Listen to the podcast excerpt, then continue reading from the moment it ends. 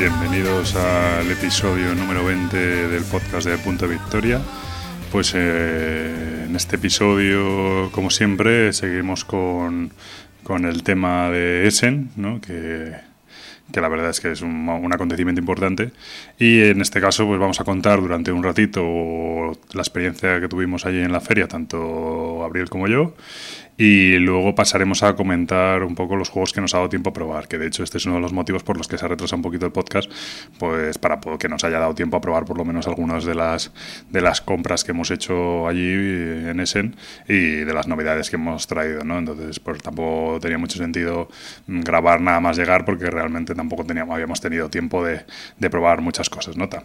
Es cierto que no hemos podido probar todo lo que nos hubiera gustado, así que supongo que en siguientes episodios pues seguiremos comentando, aunque sea de pasada, aparte de los análisis más profundos, pues comentaremos algunos de los juegos que hayamos, que hayamos podido jugar y bueno, pues seguirá así un poco la, serie de, de, los coletazos de Sen. Eh, también me gustaría recomendaros que es cierto que durante la grabación del, de, bueno, de toda la charla con Gabriel se me pasó comentarlo me gustaría recomendarlos que, recomendaros que en su blog, eh, Mipelchef, eh, mipelchef.com, eh, han hecho una guía de, bueno, guía para viajar a ese, ¿no? Las primeras veces, que es bastante interesante. Hablan un poco de, bueno, pues dónde comer, cómo llegar, eh, bueno, cómo comprar, cómo acercarse a la gente, un poco como una especie de toma de contacto, que la verdad es que para la primera vez que vayas es bastante útil para no sentirse perdido allí. Entonces, eh, la verdad es que es muy aparte de, también escriben una especie de crónicas de lo que hicieron cada día y tal, que también es muy interesante, pero sobre todo a mí esta guía de, de toma de contacto con, con ese me ha, me ha gustado mucho, así que la recomiendo encarecidamente. Sin más, empezamos con el episodio de hoy.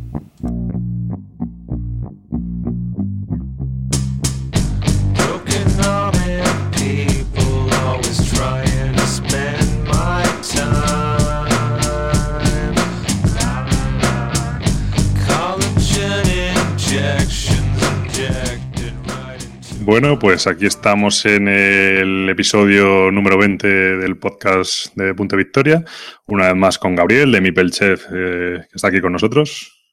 Hola a todos. ¿Qué tal?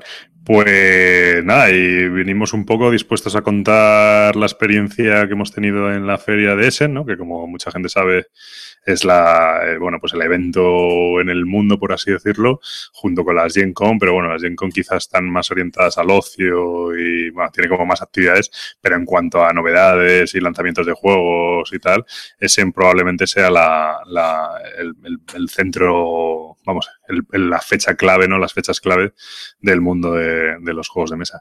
Y bueno, pues estamos aquí un poco para comentar eso, la experiencia que hemos tenido los días ahí, un poco más brevemente, porque, porque bueno, ya son mucha gente, cada vez va más gente y cada vez está ya está muy trillado el tema. Pero por otro lado también hablar un poco de los juegos que hemos visto, los que hemos podido probar allí, que yo son pocos, pero Gabriel se ha probado más, y los juegos que una vez hemos vuelto, pues hemos ido probando y que consideramos que, que pueden ser interesantes. Eh, no sé tú, yo de la lista que hicimos al principio, la verdad es que, bueno, hemos probado algunos, otros yo he comprado algunos de esos, pero otros ni los vamos, ni, ni, los he contemplado. No sé, cambia mucho, ¿no? La perspectiva cuando llegas allí de, de, lo que llevabas previsto a lo que luego te llama la atención, ¿no? Sí, sobre todo es encontrarlos en la feria. Yo creo que es lo peor. Nosotros llegábamos por la noche y cogíamos el plano y decíamos, ¿qué juego de la lista no hemos visto? Pues está aquí, aquí. Y, y nos pateábamos la feria para, para verlos. Pero sí que es verdad que hay algunos que están como medio escondidos, medio que no sabéis cómo ni, ni dónde. Es gracioso. Sí, luego la, la, lista de la BGG, eso es importante para la gente que vaya y tal. La lista de la BGG meten todo, meten a, yo no sé cómo lo hacen, si los editoriales contactan con la gente de, de BGG y tal, pero meten juegos de que no van a llegar, meten juegos que son del año pasado, del año pasado. Luego no resulta que, ¿cuál? No está. No, a lo mejor es, tiene una copia de demo nada más, o no está accesible, o, o yo qué sé, ¿sabes? O, o, luego te das cuenta, pues eso, eh, que incluso antes de ir resulta que ya está en tiendas, eh, no es que sea una super novedad, o que salió hace seis meses. Eh, bueno, pues entonces, entonces es, es un poco cuando llegas a, cuando tú te repasas la lista en, fríamente en el ordenador en casa tal pues pues eh, bueno en casa bueno el trabajo eh, eh, eh, es bueno, pues es, es, otra cosa, ¿no? Cuando llegas allí realmente no, no, tiene, no tiene nada que ver. Sí, a nosotros nos pasó un caso muy simpático, entre comillas, eh, sobre uno de los juegos que habíamos hablado, el Jam Sumo, ¿te acuerdas? El chisme este de Maderina. Sí, sí, sí. sí. Pues lo estuvimos buscando, ponían el plano que estaba en el Hall 2, eh, estuvimos buscándolo, buscándolo y creo que el sábado lo encontramos de milagro porque vimos una publicidad raquítica que ponía Jam Sumo, pero ya está, o sea, si no, nada. Claro, es, luego es eso, luego no es lo mismo. Evidentemente tú llegas allí y el, el Seven Wonders Duel o yo qué sé, o los juegos, o Queen Games o estas cosas, pues, pues es que te, asaltan, ¿no? Eh, de hecho, Queen Games no eran muy, no eran muy grandes, pero tenían dos stands en diferentes, en diferentes eh, halls. Entonces, eh, esos juegos sí que, nada, te los estás comiendo con patatas. Incluso están en, la, en, la, en el stand de la editorial, pero luego además están en los diferentes stands de todas las tiendas. deben hacer una predistribución, porque eso era curioso. Toda la, yo recuerdo Seven Wonders Duel, toda las, eh, la expansión también del Takenoko, todas estas novedades así como que van a pegar muy fuerte, que se van a vender, todo eso ya estaba en las, en las tiendas que venden en, en el propio Essen. Entonces... Sí, y otra de las cosas que llama mucha atención es que a lo mejor tú te encuentras el juego que buscas en una editorial, en la segunda editorial, en la tercera editorial, pero claro, como vienen en idiomas diferentes y no todas las editoriales lo editan en el mismo idioma, te comes el mismo juego como cuatro o cinco veces. claro. Sí, bueno, a, a, diferentes precios, ¿no? Porque si no es lo mismo la edición de Z-Man que la de que la de Pegasus o la de tal, no, es curioso. Hubo una historia con eso y la expansión del Russian Red me parece. Sí, ha habido eso y bueno, no, y simplemente yo no tan lejos como eso, el Takenoko Chivis este, la expansión del Takenoko, pues si tú te ibas al stand de Asmodee a comprarla en inglés o, sí, en inglés, vamos, o multidioma o no sé qué, pues eran 20 euros y si luego la comprabas la de Pegasus, que es totalmente independiente del idioma, y encima la cajita era rosa, pues eh, costaba 15, ¿sabes? Y bueno, pues y está un, un stand al lado del otro. es, un, es un, la verdad es que eso es una, una perspectiva curiosa porque te sientes o, vives muy cerca lo que debe ser ser alemán para el tema de los juegos de mesa, porque yo luego eh, allí, bueno, siempre están unos stands donde venden, hacen liquidaciones, está Spiel Offensive, que casi no se puede pasar, está el stand este, yo no me acuerdo cómo se llama, el del oso este, que también hacen, hacen precio, ¿sí? El del Hall 1, ¿no? El que hace cola para entrar. Según entras, tiene dos. Tiene una parte fuera en la que tiene unos precios y son buenos precios y luego aparte puedes hacer una cola para entrar y dentro hay mucha morralla, pero bueno, hay buenas ofertas. Pues había Lewis and Clark a 15 euros, Panamax 15 euros y luego tenían eh, claro, son todos juegos en alemán. Eh, cuando es el Panamá o es el Luis Anclar te da igual, pero por ejemplo era el eh, tenían la, juegos de tipo Fantasy Flight o la batalla de los cinco ejércitos, cosas de estas. Eh, y pues la batalla de los, de los cinco ejércitos no sé si costaba 35 euros o algo así, ¿no? Claro, ese juego en alemán no te lo puedes comprar. Pero luego tenían, por ejemplo, también todos los LCGs y los LCGs, los, los, las mini expansiones del LCG a 7 euros, cuando normalmente cuestan 14 o así. los, las expansiones pequeñas, en vez de 25, pues a 15 y las cajas grandes, pues a 22 o 23 euros, ¿no? Claro, tú decías, es que si fuera si supiera alemán me compraba todo, de golpe me compraba todo el pack, ¿no? Es, es que, pero no solo en eso, o sea, creo que nosotros llegamos a ver un pack que era de, um, del and Mystic en alemán, eh, la expansión y el juego base por 40 euros, me parece. Sí, puede ser, puede ser. No, no. Pues o sea, eso, ahí es como un choque de, no sé, de civilizaciones o qué, o de, o de conceptos o de mundos, ¿no? Yo no sé en Alemania cómo se mueve o cómo funciona el mercado, pero desde luego es totalmente diferente. No digo a España, porque a España, por supuesto, pero yo diría que al resto del mundo. O sea, cualquier juego que esté en multidioma no si, si, está solo en alemán, eh, tiene unos precios totalmente diferentes a si está en multidioma. no tiene nada que ver. Entonces, bueno, supongo que allí el mercado no sé si es mucho más competitivo, tienen otras políticas de stocks y de no sé qué, y lo que quieren es sacarlo rápido y tal, pero vamos, no tiene nada que ver. O pues, mismamente que puede ser un ocio mucho más eh, ¿cómo se dice? Expandido, porque cuando... Sí, pero bueno, pero, pero en Alemania yo entiendo que en Alemania sí, pero joder, a lo mejor la diferencia Alemania-España, ¿vale? Pero a lo mejor la diferencia Alemania, bueno, tú lo sabrás más, pero Alemania-Francia o Alemania-Inglaterra o Alemania, no sé, yo entiendo, no sé, bueno, pues sí. Alemania, Francia, o sea, no te creas, hace unos años cuando yo estaba allí, tampoco te creas que era que estaba muy eh, muy liberalizado lo que es el juego de mesa. O sea, sí había más que en España, pero tampoco era una, cosa apoteósica. Sí, no, no, sí tiene que ser que es eso, que hay mucho más mercado, lo que sea, hay mucha más competencia y los precios tienen que ser mucho más contenidos, ¿no? Está claro. Eh, allí, evidentemente, todo lo que sale se edita. Además, allí sí que se edita. Yo creo que ellos en inglés deben comprar bastante poco porque todos los juegos de Fantasy Flight, de las editoriales americanas, allí no los ves si no están traducidos en alemán. Tiene que estar todo en alemán. Y bueno, pues en ese sentido, la verdad es que incluso, vamos, yo creo que los de Flying Frog, las pocas licencias que ha, que ha concedido o que ha vendido fuera de que no sean en inglés, me suena a mí que tienen alguna licencia de algún juego en alemán. Y es la única que he visto yo de en otro idioma tal. Me suena, no sé si del, de este de las, de las Earth o alguno de estos en alemán. Y los únicos, ¿no? Entonces yo creo que ahí sí que es mucho más pues sí, lo que dices tú, mucho más mercado. Bueno, pues mm. eso sí es una de las cosas que llama la atención, la verdad, cuando llegas, bueno, lo primero que llama la atención cuando llegas es la cantidad de gente, que es eh, alucinante. Eh, a mí me mandaron como anécdota aparcar en el parking 10, que en el parking 10 es como aparcar en otra provincia. O sea, tú llegas allí y te dicen, no, no, aquí está lleno, eh, vete por ahí, coges la autopista y te vas al parking 10. Entonces tú coges la autopista y bueno, pues como si la feria es en el centro de Madrid y te toca aparcar en Alcobendas. No tiene, es alucinante, o sea, a 30 kilómetros, era acojonante. Yo, yo, decía, me he perdido, no puede ser. Luego tiene, es cierto que tienen unos autobuses que pasan cada 10 minutos, yo creo, una cosa así, y te llevan y te dejan en la puerta de la feria, que en el fondo cuando lo sabes, quizás es incluso más práctico. Te ahorras entrar en la ciudad y todo el rollo, aparcas allí directamente y te llevan en autobús, pero claro, al principio impresiona, ¿no? Porque te mandan a medio del campo a aparcar.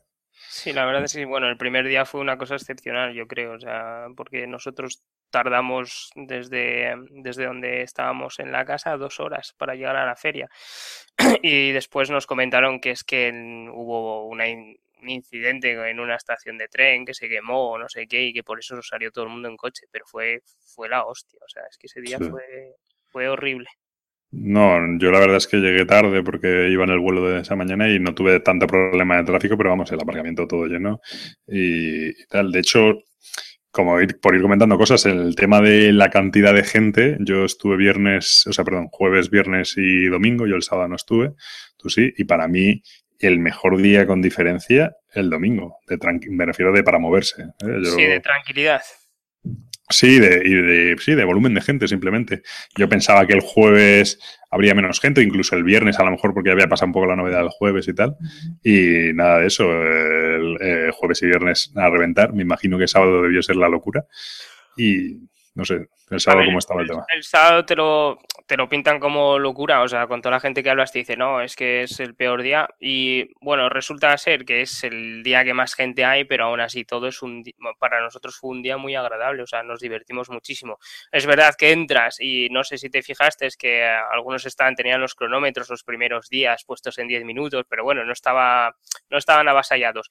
Es que el sábado fue a abrir y tener los, los relojes estos, los minuteros en 10 minutos y la gente, o sea, apenas abrían, ya estaba la gente sentada echando partidas. Fue, o sea, la hostia. Sí, eso, bueno, explícalo un poco mejor. Eso, vamos, básicamente es que eh, los stands, tú, claro, tú puedes llegar y puedes decir, oye, enséñame el juego, te hacen demostraciones, etcétera. Entonces, si es un stand con poca gente, es un editor pequeño tal, pues te, te, ahí te puedes jugar una partida entera, ¿no? Pero hay stands en los que, pues yo qué sé, que tienen un limitado número de mesas y tienen mucha gente que quiere jugar. Por ejemplo, el del Seven Wonders creo que estaba a reventar siempre. Y entonces directamente te dicen, no, no, no, no puedes jugar la partida entera, puedes hacer unos turnos de prueba, ¿no? Y entonces ponen esos, esos, esos, bueno, esos relojes, ¿no? Para... para... Es, eso pasaba más en, en el Hall 1, en, en, todo lo que era alemán. Realmente es, cuando fuimos a probar el Seven Wonders Duelo, nosotros no tuvimos ningún problema. Están las mesas petadas, pero acabas la partida. Eh, bueno, es que muy, es muy rápido también. No es lo mismo echarse un duel que echarse un, yo qué sé, un excite de estos, ¿no? Una historia de estas. Sí, pero por ejemplo, los que estaban en los stands del Portanigra y tal, les dejaban acabar la partida. O sea, si veían que no tenían mucha afluencia, sin ningún problema. Eh, eso yo creo que iba un poco más con la editorial, ¿no? Había editoriales que se portaban muy guay o que te tenían ya puesto una de demo que, bueno, no, no acababa realmente la partida, pero si veías cómo iba el juego y te, era suficiente como para decir, pues mira, me lo compro, menuda chusta y muchas gracias, hasta luego. Entonces, eh, sí, bueno, eso es incómodo, ¿no? A nosotros nos pasó, sí, la verdad es que es incómodo, te, porque, joder, llegas a stand, te lo explican con, con, ese entusiasmo y dices tú, joder, pues mola, pero te pones a jugar y dices, pues va a ser que no, ¿eh? Esto, esto nos pasó con un abstracto con Vero Light of, Light of Dragons, me parece que era un juego de dados en el Hall 7. Nos lo explicó el diseñador, todo super guay, todo tal. Se puso a jugar, dio dos chismes y me dice, mátame ya porque va a ser que no, ¿eh? Y te quedas así, te dice, ¿qué tal? Y a mí me gustó, y claro, dices, bien, dice, ¿y os vais a comprar uno? Va a ser que no, ¿eh? O sea, no, no. Entonces es incómodo, es muy incómodo. Pero al mismo pues tiempo, todo el mundo lo hace. O sea, no te vas a llevar un juego que no quieras o que no vayas a jugar simplemente por el hecho de haberlo probado. O sea, no, no es probarlo, tienes que comprar. No, a ver, en la editorial también es más complicado porque es como más íntimo el tema, ¿no? Más tal. Yo, la verdad es que por cómo lo hice yo, no, no pude probar tampoco, vamos, no me paré a probar ni tal, pero, pero claro, encima además tú sientes que tienes un poco un tiempo, el tiempo limitado, entonces también tienes que tener cuidado donde te sientas, porque entre el tiempo que tienes y la y eso y lo que dices tú, de un poco también decir, joder, esto no, ya no por ti y por, que sea incómodo, sino también por no hacerles perder el tiempo. Si es una cosa que sabes que tampoco te llama la atención, pues sentarte por hacer el tonto, pues tampoco tiene mucho sentido, ¿no? Ellos están también para, Mm, si no para vender juegos, por lo menos para crear expectación, ¿no? Entonces, bueno. Sí, la verdad es que sí. Pues eso, entonces, bueno, lo que una de las cosas que comentaba es eso, hay, hay dos formas de plantear, yo creo, la visita. Yo, y además, curiosamente, Gabriel y yo la hemos llevado de manera diferente. Yo, bueno, pues íbamos con, bueno, con amigos también, pero bueno, todos íbamos con las parejas, incluso con niños pequeños, etcétera. Y entonces, pues la, pues era mucho más eh, recorrer la, recorrer toda la feria, ir, pues ir haciendo nuestras compras, nuestras historias, tal, pero no parándonos tampoco a escuchar las explicaciones. A lo mejor te, te paras un momento, te quedas ahí cinco minutos escuchando cómo explican algo, pero no te nos parábamos a jugar, etcétera. Y sin embargo, Gabriel es todo lo contrario. La verdad es que aprovechó el tiempo al máximo y, se dedicó a probar todos los juegos que pudo. Bueno, pues además, como sabe idiomas y tal, pues eh, hablar con todo el mundo. Incluso colaboraste con la gente de, de Portal, ¿no? Sí, estuve colaborando los cuatro días, cuatro o tres, con, en el stand de Portal con Trevichek, con el pirata. Y la experiencia fue súper guay, o sea, es, es, eh, una experiencia muy chula. Bueno, no cambia mucho de lo que hemos hecho nosotros en eventos como León Lúdico. Te tiras explicando un juego o varios juegos el tiempo que estés ahí, pero es, es gratificante en cierto aspecto de lo puedes probar, puedes ver cosas, te, te da más acceso, es más divertido, yo creo, es otra manera de llevarlo. Y después la verdad es que vosotros ibais a toda hostia. O sea, yo estuve, estuve un rato con vosotros y, tú ibas folladísimo. O sea, no, no mm. parabas casi en ningún sitio. Y Luis, todo lo contrario. otro colega nuestro se paraba en todos los lados por lo menos como 5 o 10 minutos. Eh, promo, foto, mm, qué precio tiene el juego. Entonces fue un poco verlo de, todos de todas las perspectivas y Vero como no para y le gusta ir a ver lo que, lo que tiene en mente y lo que tenía en la lista, pues era íbamos, veíamos los juegos que nos interesaban, intentábamos probarlos o no, porque probarlos tiene su miga a veces. Y, y, yo creo que he vivido la feria de, varias maneras, incluso en el mismo día. Sí. Pues sí, no, yo dices que iba rápido. Yo es que a mí me cansa mogollón el, ir parándome en todos lados. Eh, yo, me cansa mucho. Entonces prefiero pasar siete veces, y además es verdad que lo hacía, ¿eh? siete veces por el mismo sitio y además cada vez como que ves algo diferente y tal. Y luego quizá el último día dedicarlo, eh, o sea, que, no sé, la manera de vivirlo yo el primer día, que de hecho me acuerdo que tuiteé un poco lo que había comprado y tal, y, de hecho hubo algún juego que compré un poco por, pues por comprar algo, ¿no? Porque al final eh, no, es así. Por la presión social. Sí, no, y porque, bueno, porque al final tú vas con un presupuesto y te lo vas a, y vas a comprar y tal, y, y, te hace ilusión gastártelo, pero vamos, que si te vas a una tienda de Madrid o donde sea y te gastas la misma pasta, pues encantado también, pero, pero que no es por los precios ni siquiera, ni tal, ni por las promos, o por lo menos yo por mi forma de verlo tampoco, es simplemente, bueno, pues que te hace ilusión y tal, y, dices, pues me voy a gastar esto, ¿no? Y, ya está, y me voy a comprar cosillas y tal. Y alguno me compré un poco así, un poco más a, a, a la virulé, por así decirlo, eh, y ¿Por qué eso? Porque el primer día es un poco, yo lo usaría totalmente, no compraría, mi opinión es que no compraría absolutamente nada, excepto lo que sepas que se va a agotar. Juegos estilo Burano, juegos estilo a lo mejor Nippon o cosas de estos que, sabes que han traído pocas copias tal y que se van a agotar, eso sí. Pero los grandes juegos y las editoriales, esto que ves que además tienen las pilas de cajas allí que quedan un montón, eh, yo la verdad es que creo que es mucho mejor reservarse.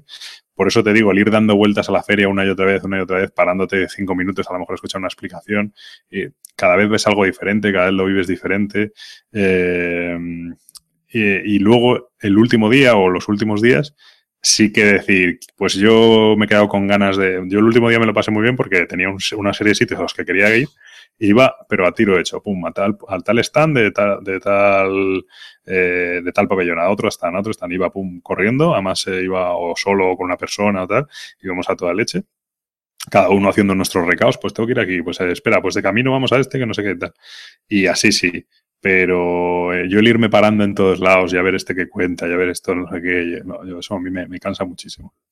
La verdad es que es, durante la feria escuché de todo. Escuché que compraras todo el primer día porque si no se agotaba. Escuché que te esperaras al último día porque las ofertas. Eh, yo creo que escuchamos todo tipo de consejo de, de amigos eh, o conocidos de allí.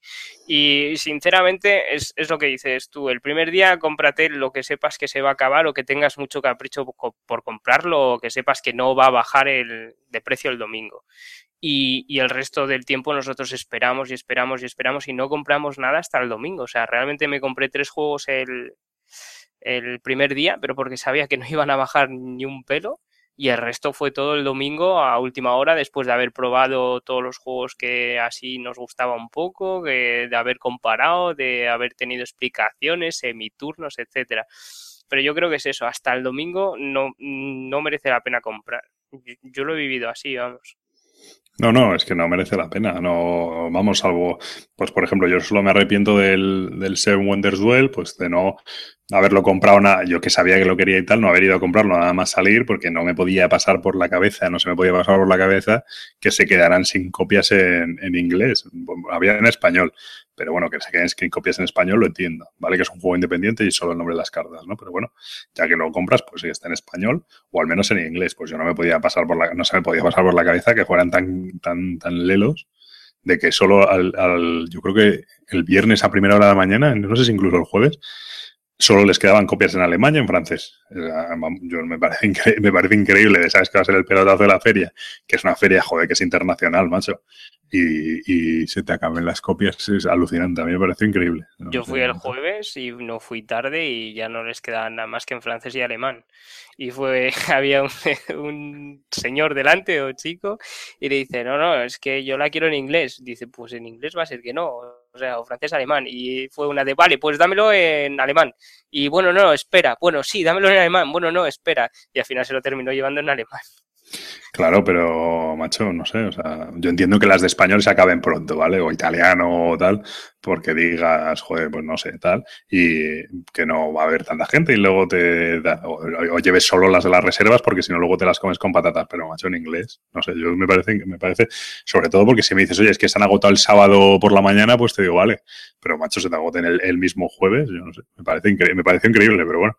Eh, cosas de estas. Entonces, bueno, pues eso es lo que decimos, ¿no? Que, que salvo algo así, que veas qué tal, o sea, no tiene para en mi opinión no tiene sentido. No porque el, el domingo vayan a bajar tampoco de precio, que sí que encuentras buenas ofertas. O sea, yo el, el viernes, creo recordar, pregunté por el Evolution más expansión, expansión y salían, creo que era, me pidieron 75 y el jueves, o sea, perdón, y el domingo nos los vendieron por 50 euros, Evolution más expansión, que era lo que vendían el básico simplemente, ¿no? O sea, mm, sí que según se va acercando la hora tal, va bajando bastante los precios de algunos, ¿eh? de otros no bajan absolutamente qué, y, y hacer un poco así, ¿no? Mm, y, sobre todo depende mucho del tamaño de la editorial. O sea, hay cosas como editoriales de, de, Hong Kong que vinieron, que claro, el último día bajan el precio pues de 55, 45, te lo bajan a mejor de 20 euros. Eso sabes que si no lo venden todo, va a tener, o sea, les va a salir por un ojo de la cara volver con ese material y van a intentar venderlo entero.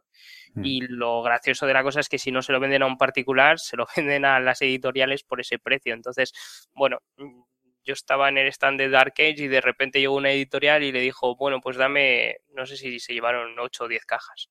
Claro. entonces, bueno, pues dices, pues muy bien. Sí, una, una tienda, ¿no? Una editorial, ¿no?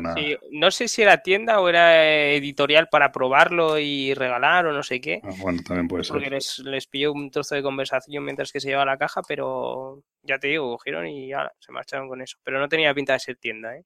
Sí. No, luego, a ver, aquello es una fiebre. Hay juegos que traen muy pocas unidades. Por ejemplo, era curioso el caso de que lo está buscando todo el mundo.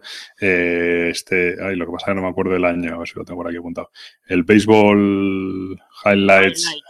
Sí, pero el año no sé si es 2051, 2041, no sé cuál es. Es un, año. Es una, bueno, un juego de cartas de béisbol, futurista, no sé qué. Parece ser que dice todo el mundo que fue un pelotazo en la Gen Con y que tiene muy buena crítica en la BGG y tal.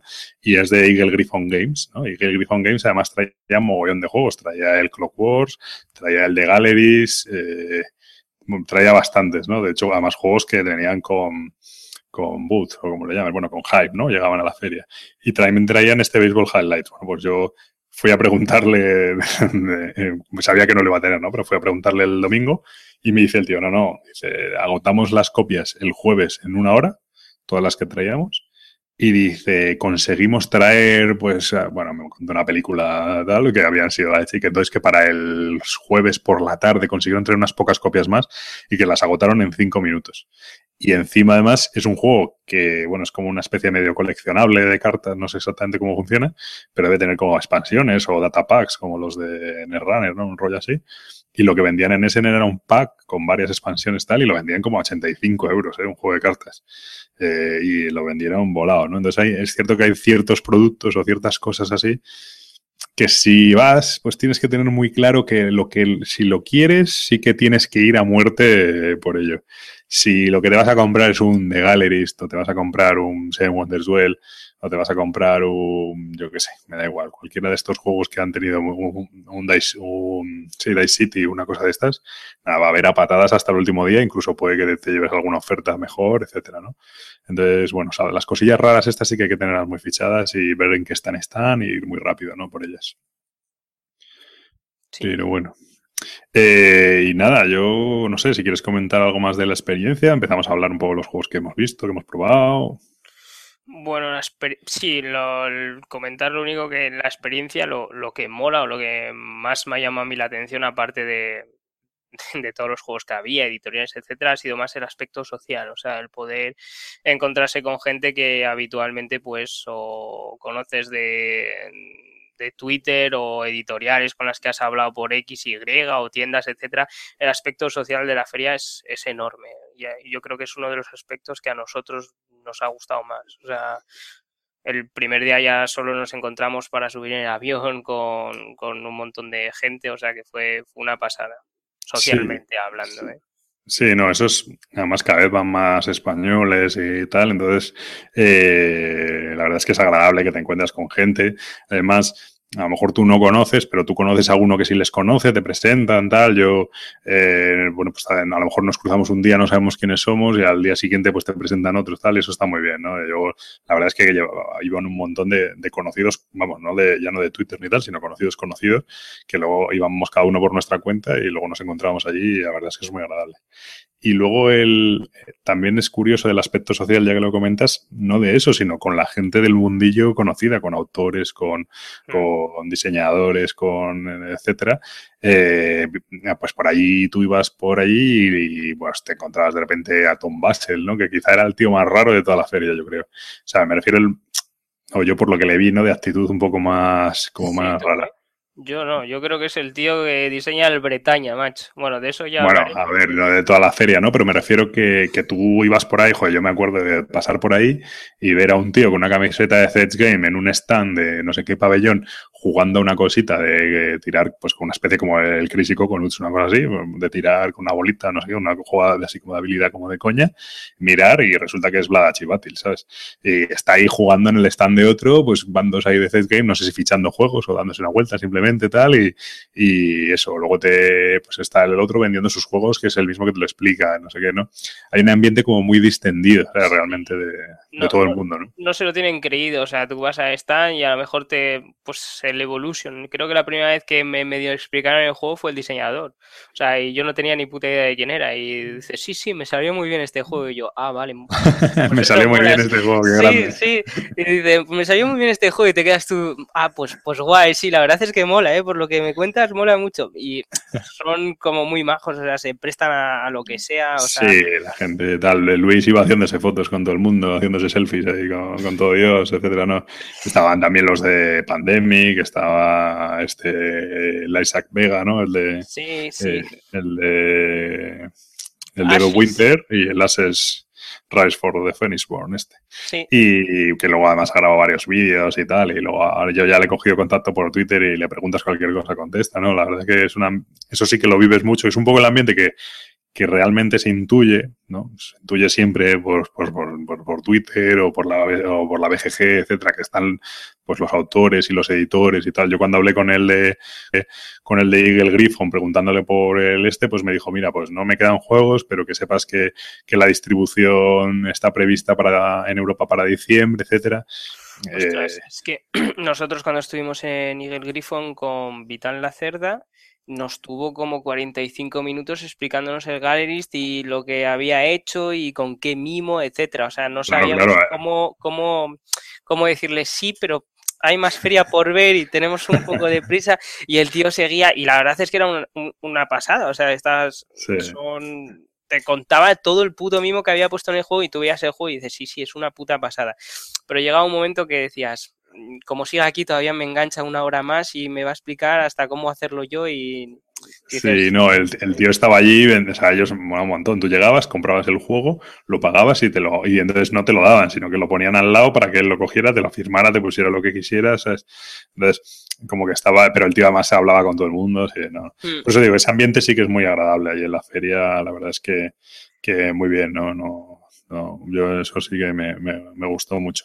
Yo es cierto que la feria la he vivido como más fríamente porque quizá no es mi, mi sector más así. Y bueno, yo iba ya algo escéptico y tampoco es que tal, sino simplemente bien, ¿no? Pero, pero bueno, no, no me he vuelto loco. El Héroes de Normandía, que lo encontré a 30 euros, me pareció una oferta de la leche y entonces ahí ya dije, ahí sí que lo eché, eché, el resto, ¿no?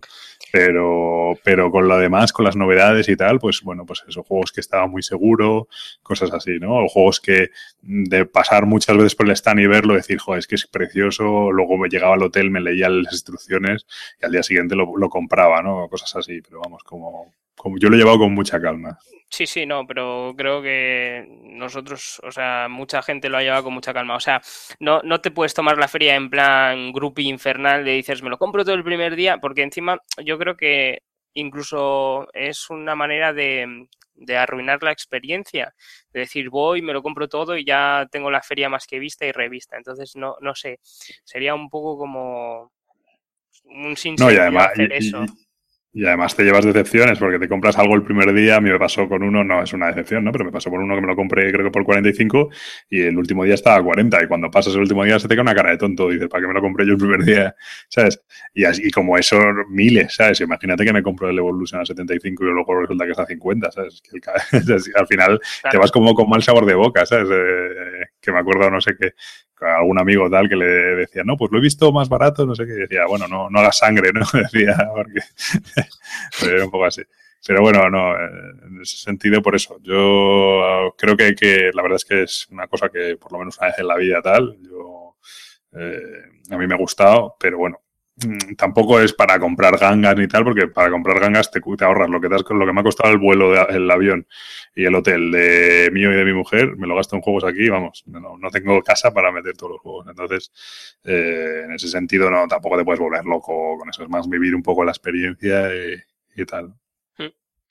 Totalmente de acuerdo. Pues bueno, yo por empezar ahí un poco a hablar de los juegos, no hemos probado todo lo que todo lo que nos hubiera gustado, pero bueno, yo ya lo he comentado, si quieres empezamos por el para mí el que es el bueno, para mí para la BGG, el que es el pelotazo de la feria que es el Seven Wonders Duel.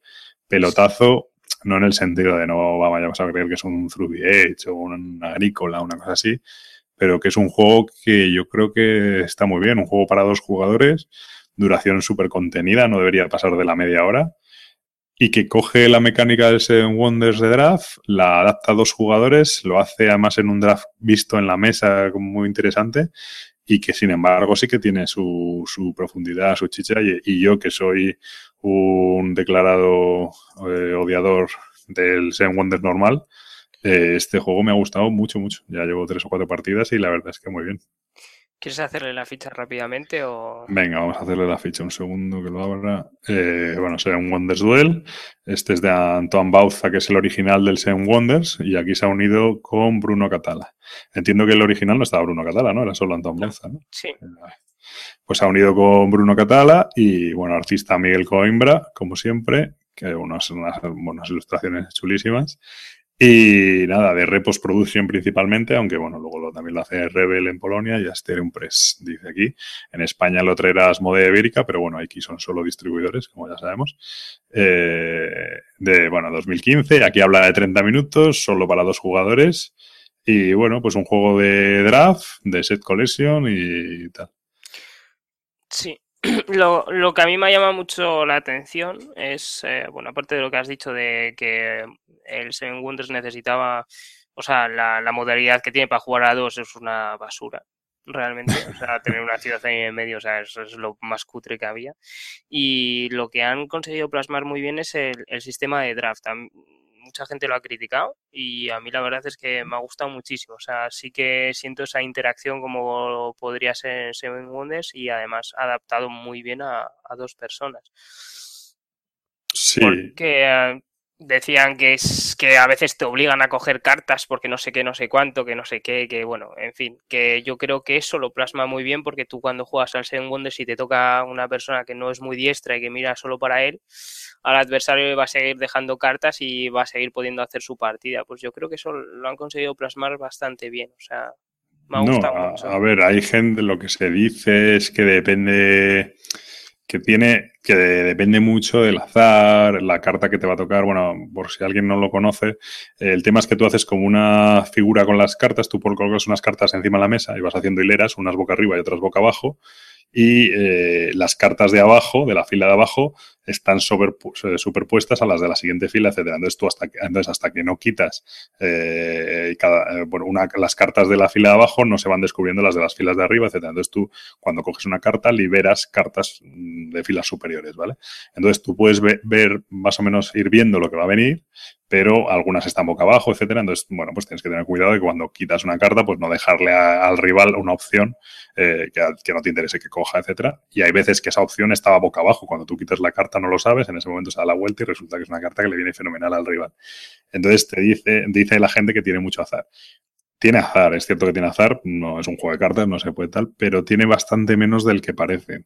Para empezar, aunque algunos le llaman contar, cartas, eh, mm, tú mm, el juego, bueno, pues cada, cada, era, por así decirlo, tiene un número de cartas, no sé cuántas son, y quitas tres, cada partida quitas tres diferentes, no sabes cuáles son. Pero sí que puedes intuir entre las que están y las que están boca abajo si la carta que le puede venir fenomenal a tu rival puede ser de las que quedan boca abajo o no. Implica mucho lo de mejor lo malo conocido que lo bueno por conocer. Es decir, eh, es mejor siempre que puedas, siempre que no te sea una jugada muy buena para ti, no quitar una carta que de repente revele dos, dos cartas eh, que estaban boca abajo, ¿no? Porque siempre puede haber algo para el rival que sea muy bueno. Mm, todo eso. Y, luego encima tiene más estrategia a largo plazo de lo que parece. O sea, eh, tú cuando ves la pirámide tienes que intentar en el desarrollo de los turnos, de las cartas que coges y por dónde vas abriendo camino en la pirámide, no llegar al punto clave de la pirámide donde eh, está, tu, está la carta que te interesa, donde está la carta que le interesa al rival, en el orden de turno incorrecto. Es decir, te interesa llegar para que tú no para que tú puedas cogerla o para que él no pueda cogerla de alguna manera. Es difícil de explicar, pero cuando lo estás jugando sí que se entiende mejor. No sé si, me explico. ¿no? Sí, te has explicado Mm, yo creo que bien, o sea, sin problema. O sea, parece que es más obligado de lo que realmente creo que tú puedes llegar a prever eh, un poco en qué orden llegas. Bueno, tú, bueno, evidentemente tu rival también juega y, y también en tal, pero para que cuando llegue ese momento no, no, no, no llegues forzado a hacer la jugada esa que dice, no, es que este, estoy obligado a hacer esto y me lo como con patatas. Forzado no, y comértelo con patatas tampoco porque has tenido no sé cuántas cartas antes que las has tenido que dejar, entonces no es ni forzado ni nada, es simplemente que las has dejado y te has arriesgado al máximo, pues. Claro. Tú recoges el, esfuerzo que, que, has sembrado. Si tú al tío le has dejado hacerse con todas las cartas que le vienen bien, pues en una que le sale al azar no te quejes. O sea, eso no, se puede considerar. Efectivamente, Si tú, una cosa que tiene muy interesante este juego por respecto al otro es que tiene un, un sistema de dos, dos, modos de auto-win, por así decirlo, de auto-victoria, ¿vale? El juego normalmente cuando tú llegas a la era, al final de la era 3, se cuentan puntos de victoria, pero a mitad de partida alguien puede ganar porque tenga su supremacía militar o, supremacía científica. Esto es básicamente que coge muchos símbolos científicos o coge muchos símbolos militares y el otro no hace nada por evitarlo. Entonces, eh, claro, si tú le has dejado coger cinco símbolos científicos y el sexto le sale al azar, pues, pues bueno, o incluso si le has dejado coger cuatro y le salen dos al azar, pues que le has dejado coger cuatro. es que es eso, es que no te puedes quejar una vez que los ha cogido y decir, no, es que has tenido suerte, no, no. La has dejado y punto. Y luego hay una cosa muy importante que la gente en las primeras partidas no tal, pero que yo después de la primera partida me di cuenta de lo poderoso que era, que son las maravillas que te dan un turno extra. Hay algunas maravillas que cuando las construyes, eh, bueno, hay, bueno, hay una serie de maravillas que haces un draft al principio, además es importante que lo haces en modo draft, no son al azar, y esas maravillas las puedes construir a lo largo de tal. Esas maravillas te dan unas ventajas, te dan puntos, pero aparte algunas de ellas te dan un turno adicional. Bastantes de ellas. ¿eh? Yo creo que por lo menos hay cinco o seis que dan un turno adicional. Es decir, tú en el momento de construir la maravilla vuelves a jugar otro turno. Con lo cual, esas cartas son muy potentes para cambiar el paso de el paso en el que se van cogiendo, el que se van cogiendo cartas. Si tú quieres una carta desesperadamente, es el momento de construir esa maravilla que te libera la carta que quieres coger. O sea, tú coges una carta liberando la que tú quieres coger y con esa carta que has cogido construir la maravilla que te da otro turno para poder coger la carta que tú quieres coger o al revés, para coger una que no quieres que coja el rival. ¿no? E-, e-, esas maravillas esa jugada del doble turno son fundamentales. Si tú la malgastas en un turno que no viene a cuento, eh, yo, por ejemplo, el otro día vi una partida en internet que decía mueve cubos, que no le gustaba el juego, que había visto esa partida y que, se podía haber hecho para jugar mejor. En esa partida, el tipo hace un doble turno para descartar la carta por dinero. O sea, la segunda carta que coge la descarta por dinero. Y gasta el doble turno en coger otra carta que no le vale para nada para descartarla por dinero. Es, eh, es probablemente, yo creo que es la jugada más interesante y más decisiva de, toda de todo el juego, la del doble turno es que te da un poder estratégico muy grande sobre tu adversario. O sea, en el momento que decidas utilizarlo, ahí te da toda la ventaja. Y, quieras o no, es una ventaja enorme jugar dos turnos. Son dos cartas y es lo que dices tú. Llegar a la carta que necesitas tú o que necesita tu adversario para, ganar antes que él. O sea, eso me parece, estratégicamente me parece muy bueno. No, claro, no lo eh. considero tanto, eh, no tienes decisión, tienes que coger lo que te viene. No, no, para nada. Todo lo contrario.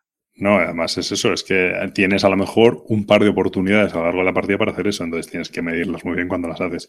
No sé, a mí me ha parecido un juego, la verdad, muy majo, con todo el que los juegos le gusta, se explica más súper rápido, se entiende un poco más lento, es decir, el que, el que no lo juega nunca eh, tiene todas las de perder, porque, bueno, pues también todo el tema de la economía de recursos, etcétera, también es muy interesante porque aquí tú puedes comprar el recurso que tú quieras, pero en función de, las, de la cantidad de recursos que produzca de ese tipo el rival, eh, pues te va a salir más caro. Es como si, si tú quieres eh, comprar madera y yo tengo el monopolio de la madera, pues a ti te va a costar la madera más cara que si, que si yo no tengo madera, ¿no? Es un poco esa, esa idea y la verdad es que eso también pues le da mucha gracia, ¿no? Y, sobre todo a mí lo que me gusta de, esto de los dos modos de auto-win, de la, victoria militar o la, la supremacía militar o la supremacía científica, lo que más me gusta es que le mete una tensión al juego brutal. O sea, tú puedes tener la sensación de que vas muy bien, etcétera, y, o mejor dicho, puedes tener la sensación de que vas mal y, y, jugarte el resto a intentar una victoria automática. Entonces, el que va ganando no se puede relajar, no es una bola, un efecto bola de nieve en el que tal, el que va ganando probablemente va a ganar, pero, pero al otro jugador le quedan armas para forzar a ese jugador o a, o, a perder, destinar recursos a no seguir cogiendo puntos o incluso a ganar, pues, a, perder la partida. O sea, tú puedes conseguir que el otro se despista, se pone a hacer puntos a lo tonto, tú coges, empiezas a coger cartas militares, construyes una maravilla que te da poder militar y compras una tecnología que no sé qué, y de repente le, ganas por supremacía militar cuando él a lo mejor llevaba 20 puntos de ventaja, ¿no? Entonces es muy, muy, muy interesante eso, mete mucha tensión. Sí. Pues bueno, pues ese es ese Wonders Duel, la verdad para mí uno de los más así de la, de la feria. vamos allá. ¿no? de los que más me gusta a mí, yo creo además que realmente se traduce, porque bueno, hay, hay una cosa que es el buzz de la BGG, que es eh, como los juegos de los que más se hablaba en la feria, ¿no? Los primeros días está ahí como muy descolocado, de repente salen pegotes por ahí en medio que no vienen a cuento y luego al final como que se ordena un poco. Y este era uno de los que estaba ahí más arriba. Vamos, a estar el primero. el, primero. El, segundo era el 504, creo, ¿no? Eh, mm, creo que quedó el Codenames, me parece. Bueno, el Codenames, vale, pues el Codenames, eh, parte de Blada, yo no, bueno, es que eso lo tiene la gente muy visto. No vamos a hablar de tal, cuando salga en español, que creo que lo iba a sacar de Vir, me suena, no sé si Sí, sí, se había, no, creo que sí, que se había anunciado de que lo sacaba de Vir. Lo va a sacar de Vir, así que ya lo sacará y vamos, seguro que, que tiene mucho éxito. Y aunque no lo hemos jugado, yo, creo que este no has jugado tú ni partida de prueba, pero por comentarlo ahora que me ha venido a la mente, el 504 eh, ¿Qué te pareció lo que viste allí en la feria del tema? La verdad es que el juego ha tenido un montón de éxito, hay que reconocerle al tío que sabe venderlo. Sí, no, no, no.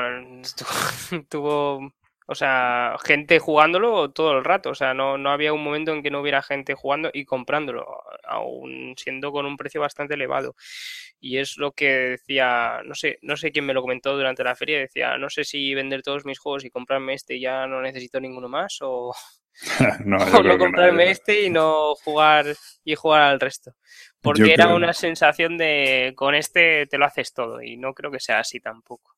No, yo creo que yo creo que eso está muy bien como experimento. Es decir, si tú eres autor de juegos, como experimento, eh, bueno, yo por mi, por mi profesión y por mi gremio sí que es veces que durante la carrera hacíamos cosas que dices, esto no vale para nada, ¿vale? pero como ejercicio intelectual es muy interesante ver hasta dónde puedo llegar haciendo esto, ¿no?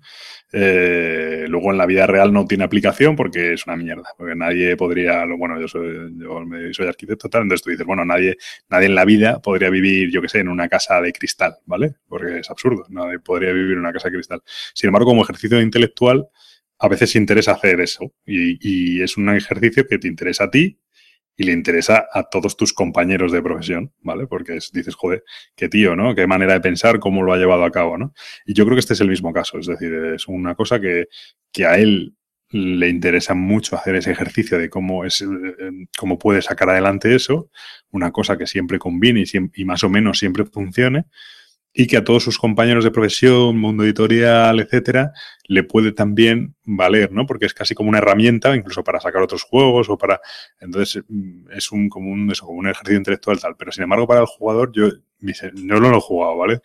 Pero al final, bueno, como funciona el sistema del 504, es que tiene nueve mecánicas diferentes, colocación de trabajadores, carreras, eh, bueno, lo que sea, mayorías, etcétera. Y entonces tú cuando juegas eliges una combinación.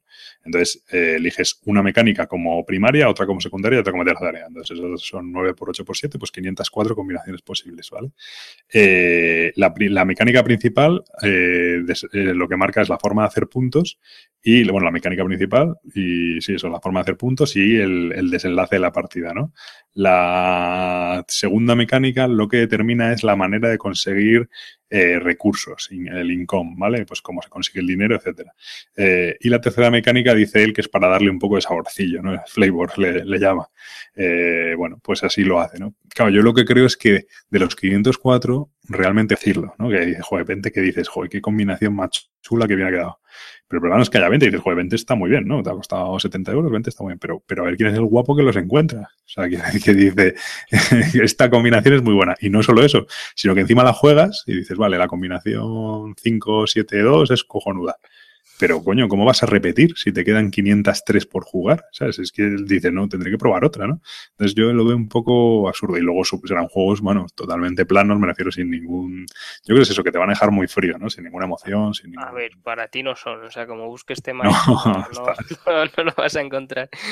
No, frío no sé, pero plano sí que van a ser. O sea, a la gente que le gusta el euro puro y duro, seguramente que no le deje frío. Es todo cálculo, todo saber cómo llevarlo. Y incluso no cálculo, porque había alguno que era de pick and delivery, que bueno, que lo juegas a lo mejor un poco más al feeling de ir por carreteras, construir puentes, no sé qué, no sé cuánto, y tenía buena pinta en, lo que se pero, ve. Pero tampoco pueden estar afinados si él mismo confiesa que no ha probado todas las combinaciones ni una sola vez. Vamos, yo creo que no. Entonces, no pueden estar afinados, no, no, no sé. Yo, entonces, vas a jugarlo, puede funcionar más o menos, lo mismo está desequilibrado. Tenía más como unas mecánicas como muy como muy tochas para. De hecho, yo leí por ahí que, que el problema, que había muchos, muchos juegos en los que simplemente el orden de turno jodía ya el balance del juego, ¿no? Eh, muchas combinaciones. Porque, claro, es imposible que tal. Entonces, bueno, pues yo creo que es un, una maniobra de marketing que ha hecho este. Allí estaba el tío ya con. Era curioso porque te acercabas y estaba la, la estantería con todos los juegos colocados ya metidos en bolsas y las bolsas con sus cosas de promoción y tal. Que tú de llegabas, soltabas los, creo que eran 70 euros o algo así estaban los 70 euros y te daban la bolsa. No tenías ni que, no te lo tenías ni que coger, ni que meter en la bolsa, ya los tenían todos metidos en bolsas, todo perfecto para que te lo lleves, con su logotipo, con todo, ¿no? Entonces, bueno, pues una maniobra de marketing brutal y de hecho es cierto que una de las cosas que tú, por la que puedes medir el el, impacto de un juego en la feria es la cantidad de veces que cuando vas paseando por el pasillo te lo encuentras, ese juego, alguien que lo lleva en el carrito o en la bolsa, ¿no? Y este era de los que se veía, tú veías siempre ese Wonderwell, veías bastantes de Galleries y veías muchísimos 504 de estos. Hmm. Y son juegos caros además, o sea que no. Sí, no son juegos baratos. Yo cuando estuvimos con, unos diseñadores gabachos, uno de ellos se lo compró y me dijo que era, realmente me dijo que era para hacer el protos, que no, claro. o sea, que el juego para hacer prototipos de, por materiales, mecánicas y tal, para sacar, para intentar sacar un juego. Claro, es que es lo que yo creo. Es que tú empiezas a probar combinaciones y de repente encuentras una que mola y dices, vale, a partir de aquí voy a hacer mi juego. Voy a profundizar en esta mecánica, voy a eh, meterle tema, voy a hacerlo bonito, tal, y no sé qué. Pero yo, es eso, a mí me parece más un ejercicio intelectual que, que otra cosa. De hecho, luego ha pasado el tiempo y ahora mismo, no, yo, vamos, no, no, de los gente conocida y tal del mundillo así, españoles me refiero, no he oído nada, ninguna locura. He oído hablar del Nippon, he oído hablar del Burano, he oído hablar de varios de estos juegos, pero del 504 nadie de repente ha dicho, bueno, esto es la, locura, ¿no? No sé. Mm, no, la verdad es que no. Bueno, venga, vamos a pasar al siguiente. Habla, elige tú uno y hablamos de. Eh, uno. Eh, pues del Evolution, si quieres. Venga, perfecto. Evolution. Evolution. Espérate. que se juega mejor con cartas. Sí, Evolution compramos dos copias que me traje, que me traje yo a, España porque Gabriel iba bastante jodido de, de, espacio y entonces, bueno, pues yo me quedé con, abrí una copia en mi casa y tenía una abierta, o sea, una, las dos, vamos, y entonces elegí, cogí una y la abrí. Y resulta que, me doy cuenta que viene sin cartas y es un juego de cartas, ¿vale? Eh, bueno, tiene su caja, tiene sus historias, pero vamos, es un juego puramente de cartas. Y resulta que viene sin cartas, ¿no? Y entonces, nada, la verdad es que he tenido final feliz. Hoy me han llegado las cartas, las pedía. La verdad es que esto es una cosa que, que es de este mundillo que es de agradecer. Eh, yo cuando me pasó esto y dije, joder, se lo dije a mi mujer, digo, joder, no me han llegado las cartas, tal, te llevas un chasco, la verdad es que, es, joder, qué mal rollo. Y todo el mundo en plan se preocupa, ¿no? Joder, y te has traído eso a Alemania y vienes sin cartas y ahora qué haces, tal. Y yo realmente no era preocupación, realmente yo estaba seguro de que me, iba a llegar. O sea, no, no, vamos, es que nunca han tenido un problema con una editorial que yo luego lees los foros por ahí, la gente le pasan cosas rocambolescas, pero yo realmente siempre me han respondido, mm, además muy bien, ¿no?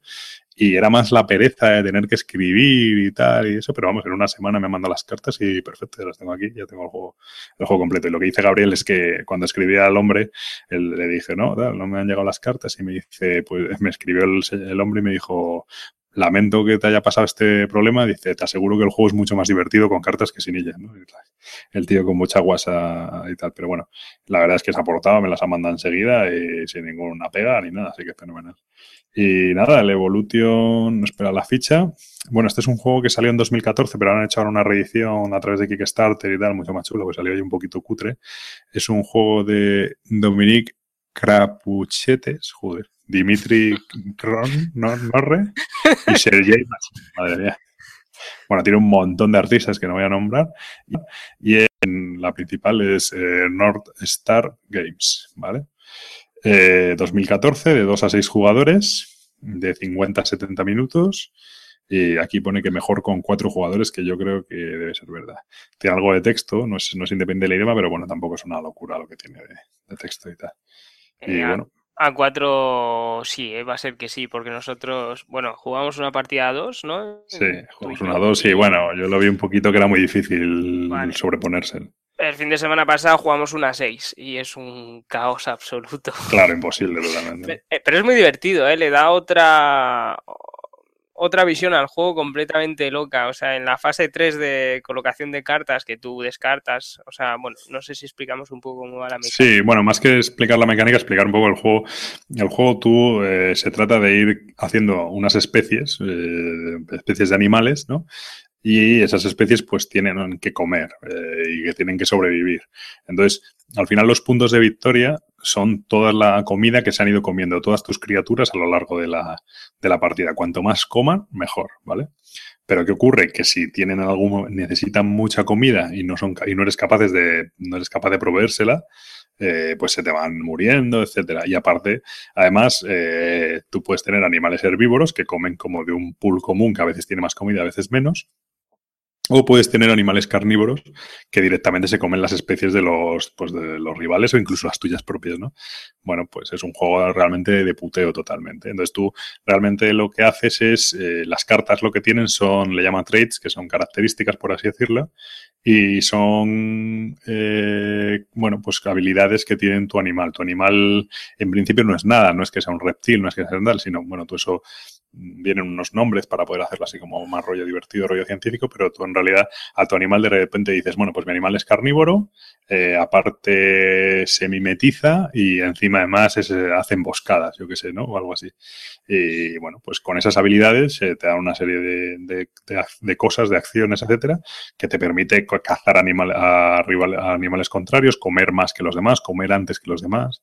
Eh, bueno, pues ese tipo de cosas, ¿no? Y se trata de sobrevivir y coger mucha comida y tal. Así como funciona tu especie al principio es cartón, es un trozo de cartón. Sí, tu especie, efectivamente, tienes un track en el que tú lo que vas haciendo es, tienes el tamaño de tu animal y la población, la cantidad de, de especie de gente que tienes, ¿no? Entonces, bueno, pues es un poco así como, sí, funciona. la, verdad es que mola mucho asignarles eh, los rasgos a las especies para que evolucionen y poder, eh, eh, ¿cómo se dice? Adaptarte adaptarte al momento y a las cartas que juega el resto. Es decir, si uno se hace carnívoro, pues te vas a tener que hacer una especie un poco más defensiva, incluso descartando rasgos muy chulos que podías tener, simplemente para poder seguir puntuando. Entonces, es una especie de, juego en el que te tienes que adaptar turno a turno. Sí, eso, esa sensación de adaptación, la verdad es que está muy conseguida lo que dices tú, ¿no? Sale un, se hace uno carnívoro y de repente dices, bueno, pues al mío le salen cuernos para defenderme de los carnívoros, ¿no? O el mío se, se hace un, no, como era un eh, un cuello largo. Sí, un cuello largo para comer más, o un, parásito de otro animal para que, me protege eh, mientras, eh, para ah. que no me ataquen, tal, cosas así, ¿no? La verdad es que, bueno, el juego está muy conseguido y muy de buteo y tal, pero muy de así, intercambio de golpes. Claro, a dos es un poco absurdo porque realmente no, tal. A tres, cuatro ya pues empieza a ver que tú, yo te ataco a ti, pero a mí me ataca el de al lado, no sé qué, y empieza a ver leches por todos lados, entonces, pues un poco más la ley de la jungla, ¿no? Así. Sí, y a, y a seis es el caos porque una de las fases se obvia, que es la de jugar cartas eh, eh, jugador por jugador, sino que juegas todo al mismo tiempo. Entonces tienes que jugar todo, no, no, no ves realmente lo que juega el resto y de repente cuando vas a la fase de comer, pues te encuentras que te han comido por todos los lados. eso, eso es divertido, realmente es muy divertido. Hombre, está bien, si el juego no se alarga y tal, la verdad es que es divertido, ¿no? Un juego muy así, eso de, hombre, lo que no vale es para gente que se enfada, en plan, siempre vas a por mí, siempre no sé qué, ¿no? Porque hay un momento que tú dices, me tengo que comer a un animal. ¿Y a, quién, a cuál me como? Pues al de, al de Pepito o al de Fulanito. Pues bueno, pues eso, tienes que elegir, ¿no? Entonces esa mecánica, claro, hay gente que la lleva muy mal, ¿no?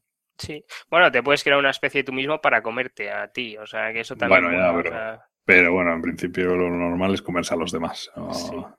Pues este juego sí que estuvimos para probarlo todo, toda la feria. O sea, lo pude probar el domingo y un poco en modo mm, rebajas del corte inglés. Entro por la puerta en cuanto abran y me voy para allí. Para Yo me fío de ti. Yo me, me llama la atención. Dijiste, no, no, lo he probado, me ha gustado. Y bueno, pues ve, ve, me dijiste tú, vamos y, y le decimos que en cuanto nos deja dos copias. Y, y la Y muy bien, vamos. Viene con la promoción de. Uy, con la promoción, perdón, con la expansión de animales voladores y que yo no lo he probado. Y bueno, pues es que no tenía cartas, por eso no lo he probado. Ya lo probaré cuando. y eso. Y nada, pues la verdad que muy bien. Un juego majete. Sí. Pero bueno, quizá a mí me ha parecido un pelín caro para el juego que es. O sea, como al precio que nos ha salido a nosotros, no. Pero al precio que vendían allí, desde luego, como no intenten vender a ese precio. A ver, la Eh, calidad de las cartas es bastante mala. O sea. mm, Bueno, va- yo no, yo no, yo no hablo de materiales, ¿eh? me refiero cuando tú te compras un juego, o sea, es- es que al final es, no llega al nivel de party, porque no es un party, pero es un juego así como muy desenfadado. Y eso es, como que se te hace raro pagar 50, 60 euros por unas, voy a llamarlo party para que se me entienda mejor, por un party, ¿no? Es como, Hombre, bueno, a 4 yo lo encuentro. Yo lo encuentro bastante estratégico, no, no, no se me asemeja demasiado a un party, no, no, me, vale, vale, vale. No, no es que, bueno, yo tengo, tengo pendiente ahí el, el probarlo para hacerme una opinión. Ya me contarás, Sí. pero yo le encontré un poco de profundidad y de decir, bueno, pues tiene su mío al fin y al cabo, no, no es tan sencillo. Mm. Bueno, pues este es este Evolution de North Star Games y bastante, eh, bueno, juego curiosillo para, para ver si está a buen precio. ¿eh? Yo, la verdad es que a- a- al precio que lo, que lo estaban allí al principio me parece un- una locura, pero bueno.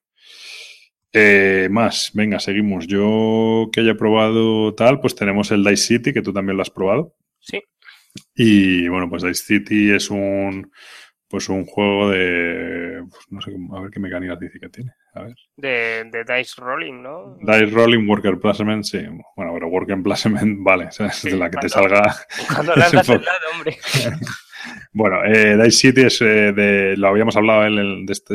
Habíamos hablado en la introducción. eh, Bueno, en la, Sí, pero que en me- la, que en me la previa. tú, no te lo compres porque son No, no te, no te dije que no te lo compres. uh, Dije que uh, con, y al final... dije que con cuidado. Joder, pues mira, los de Artipedia Games le llaman work- Worker Placement a esto, ¿sabes? Ah, entonces nada, vale, no, Claro. no tienen ni puta idea. Bueno, este es un juego de eh, Vangelis Bayartakis, ¿vale?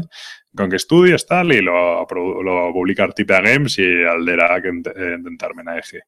Eh, de 1 a 4 jugadores, eh, 2015, 45-60 minutos y está bastante, bastante afinado. Lo que me río del, de lo del Worker Placement, porque esto al final tú lo que tienes es una matriz de cartas, eh, bueno, sí, como de cartas.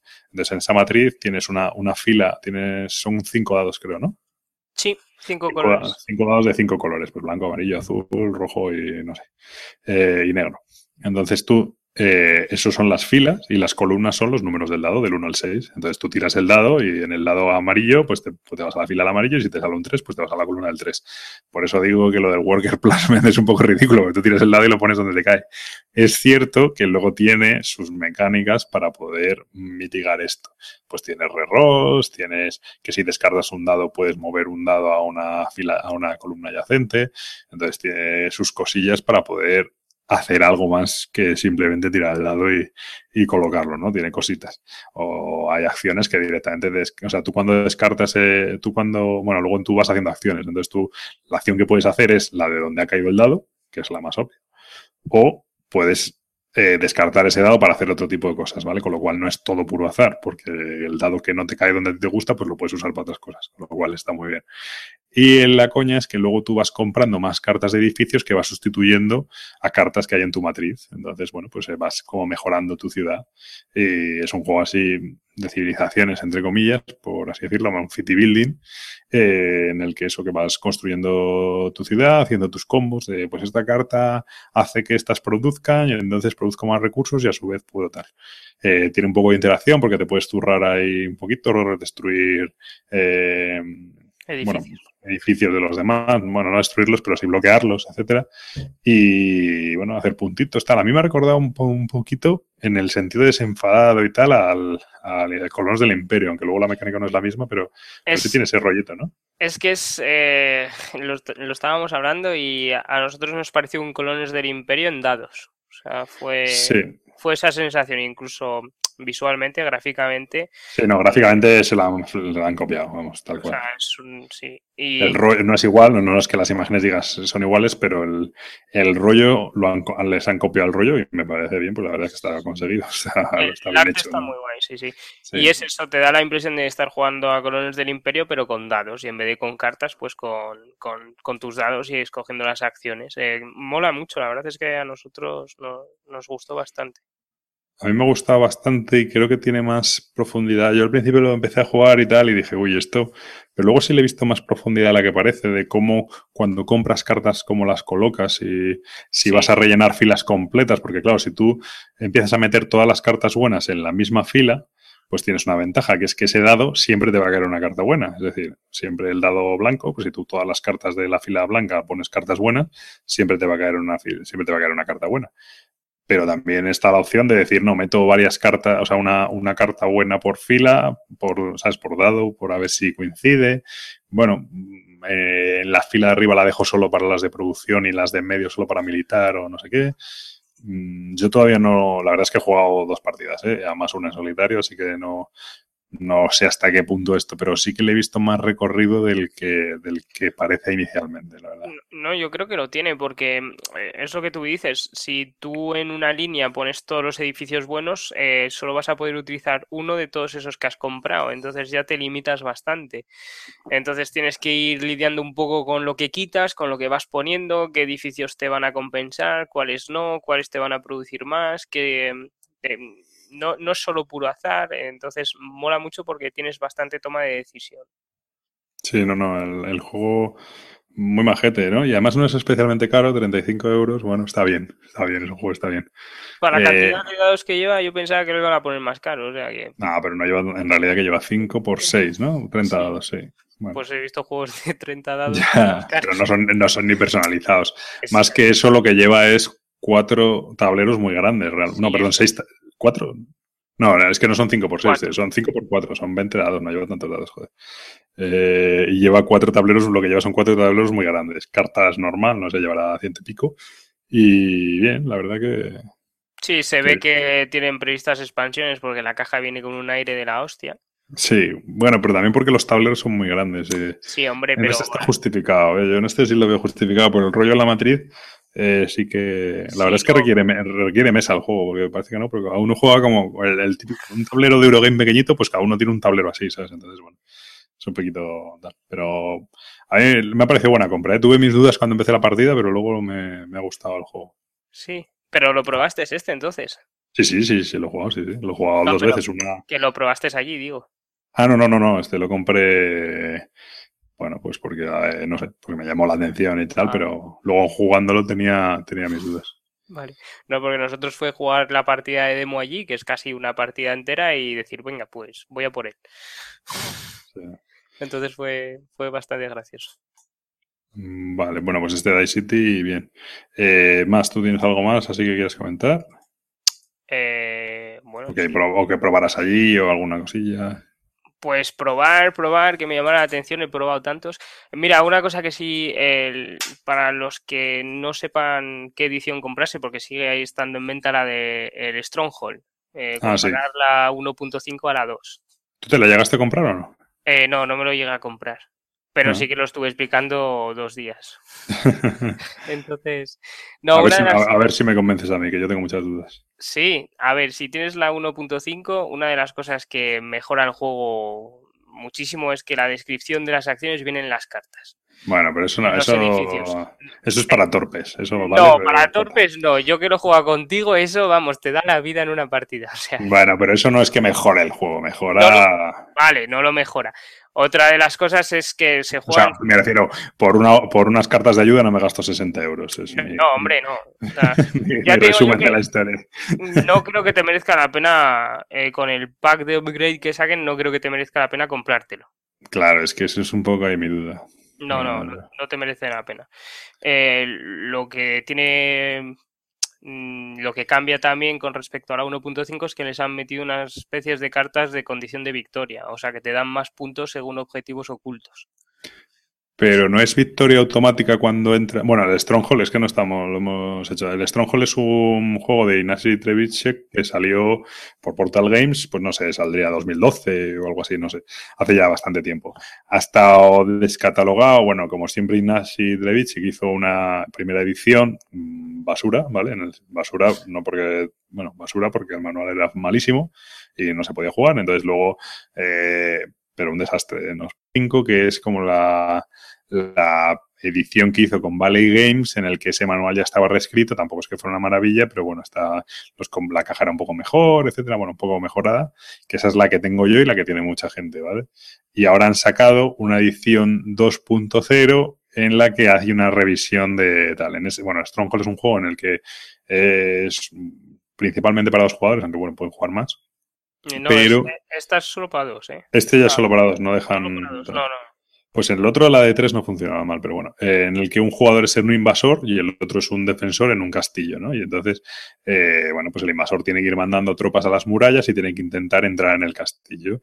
Y el defensor, pues igual, ir tapando agujeros. Al final se resuelve por, en realidad es un juego de mayorías. Eh, hay sectores de muralla y tú tienes que tener mayoría respecto al otro jugador. Si tienes mayoría, pues ganas el combate y vas eliminando tropas del jugador. Si en algún momento hay que eliminar tropas y, ese, y, el, y el defensor no tiene tropas, pues el invasor consigue entrar.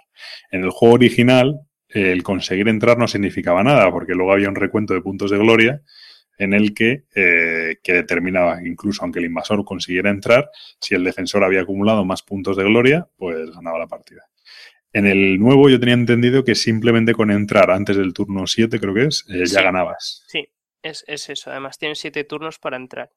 Y entonces no me decías que había, no sé qué, que te daba más puntos. Son objetivos, no, no son puntos, son objetivos ocultos de em, si consigues... Em, ah, te dan eh, más acciones, por así decirlo. Sí, más acciones o si matas a un orco, te coges una sección de muro más y la pones ah, donde tú quieras. Vale, sí, eso, vale, eso sí mola, eso sí mola, sí, sí. Entonces, como son ocultos y van cambiando y el atacante y el defensor tienen cada uno de ellos dos cartas de esas, pues hay veces que le da vuelco a la partida y mola bastante. Eso es una de las cosas que me moló mucho. Eso sí está bien, sí. Eh, después, básicamente, es que es el mismo juego. O sea, cambian cuatro cosas, pero no, no son como. Sí, o sea, quitaban, quitaban principalmente, yo lo que entendí es que quitaban todo el sistema este de puntos de prestigio que hacía, aunque es muy interesante, pero hace el otro juego como muy enrevesado, ¿vale? Eh, porque eso, era un poco raro. Es un juego que es un Eurogame realmente no tiene azar prácticamente. Eh, muy poquito. Eh, y sin embargo es de los Eurogames más temáticos que conozco, ¿vale? tú te metes totalmente en lo que no te das cuenta que es un... O sea, normalmente tú tienes que, cuando juegas un juego, un Eurogame, tú dices, vale, este juego es un juego de mayorías. Y luego resulta que va de que la mafia en Nueva York, no sé qué historias, ¿vale? Pero es un juego, tú ves la mecánica que, vamos, empieza a crujir por todos lados. Y en este juego no, en este juego estás jugando y, te metes en el tema y dices, estoy invadiendo un castillo, no sé qué, y luego te tienes que quedar mirando y dices, joder, si estoy jugando un juego de mayorías, si podría estar jugando un, ¿sabes? Pues, pues eso, un Dominant Species, una cosa así, porque realmente es un juego de mayorías, ¿no? Pero, pero como que tienes que analizarlo más porque te metes mucho en el tema. Bueno, a lo que iba, que me enrollo. Eh, el tema este de los puntos hacía un poco raro eh, había, se producían situaciones raras. Eh, se producía, pues eso, que a lo mejor pudieras asaltar el castillo y realmente hubieras perdido porque no tenías los puntos suficientes. O incluso que, aunque todavía podías seguir jugando, matemáticamente en un turno habías perdido ya porque no tenías posibilidad de recuperar todos los puntos que te hacían falta en los turnos que te quedaban, ¿no? Cosas así. Y bueno, pues eso chirriaba un poco. A mí es un juego que me encanta, pero es cierto que tiene un juego que tiene ciertos defectos. Luego era un juego muy largo, no sé, ahora yo creo que se habrá cortado un poquito, etcétera. Bueno, pues Claro, al ser en siete rondas, o entras en las siete rondas o has perdido, ¿no? O sea, se acorta por. Mm, creo que está en hora y media, me parece, de partida. Sí. Luego han hecho un despliegue acelerado en el juego, en el juego original. Eh, bueno, hay como unas, como una, según te vas acercando al castillo, el invasor, pues tiene como los campamentos, luego las, eh, las zonas avanzadas y directamente las zonas de los muros, ¿no? Entonces, tú cada turno ibas avanzando un poquito y en el juego, ahora en la nueva edición, pues ya directamente empiezas como desplegado, ya con algunas unidades ya junto a los muros, ¿no? Bueno, pues todo para agilizarlo un poco, lo han hecho un poquito más, más asequible, por así decirlo, ¿no? Pero bueno, sí. con unidades en los muros, ¿eh? No es, pero empiezas con unidades desplegadas, creo, ¿eh? Con 14 fuera. Pero, pero, no, no. en el claro, pero, No en el tablero, seguro. No, segurísimo. Bueno, pues si lo has está explicando, pues nada, pues me lo he inventado. Vale, pues nada. Eh, bueno, pues eso. Entonces, bueno, ¿qué pasa con este juego? Que van a sacar teóricamente un pack de actualización. Entonces, bueno, a mí también es cierto que el arte de, la segunda edición me gustaba menos. Entiendo, está mejor hecho porque el tablero es muy bonito y el tanto de la edición original como el de la nueva está muy currado, ¿vale? Y en el tablero de la nueva edición está como mucho más arrasado, como por la invasión, los árboles talados, etcétera. Es como mucho más, como mucho más oscuro. La gente que lo probaba decía que se parecía mucho al arte del Robinson y creo que es mismo artista. Entonces es muy parecido al del Robinson. Creo que las calaveras y tal son calcadas. Pues no sé. Y en el, y en el original el tablero a mí me parecía un poquito más bonito, pero bueno, no. No sé, yo es un juego que me gusta mucho. Estaba pensando, estaba convencido de cambiarlo porque tal, pero luego cuando he visto los cambios, quizá voy a intentar ver si cómo funciona el pack de actualización y, quedarme y comprarlo para quedarme con las dos versiones, ¿no? Porque la verdad es que, que no. Tal. Bueno. Bueno, muy majete el juego, ¿no? 60 euros lo único que, es que es un... Sí, no, era caro de pelotas. Y es que el original a mí me costó como 40, creo. Entonces, bueno, era tela, pero bueno. Eh, bueno, pues más jueguillos. Yo jugué una, una partida, no lo conocerás. Bueno, tú a lo mejor de haberlo mirado, pues te lo comentara yo y tal. O si lo tenías fichado. Lo tenía, o sea, no lo tenía fichado y me pare, me, se lo comentaba Alberto, nos pareció una cosa, o, nos pasó una cosa muy rara en los primeros días, creo que lo vimos en el stand de Yellow por 25 euros. Yo, yo creo que te confundes, pero bueno, no creo, ¿eh? sinceramente. Pues creo que tengo hasta una foto, la tendría que buscar. Me llamó mucho la atención.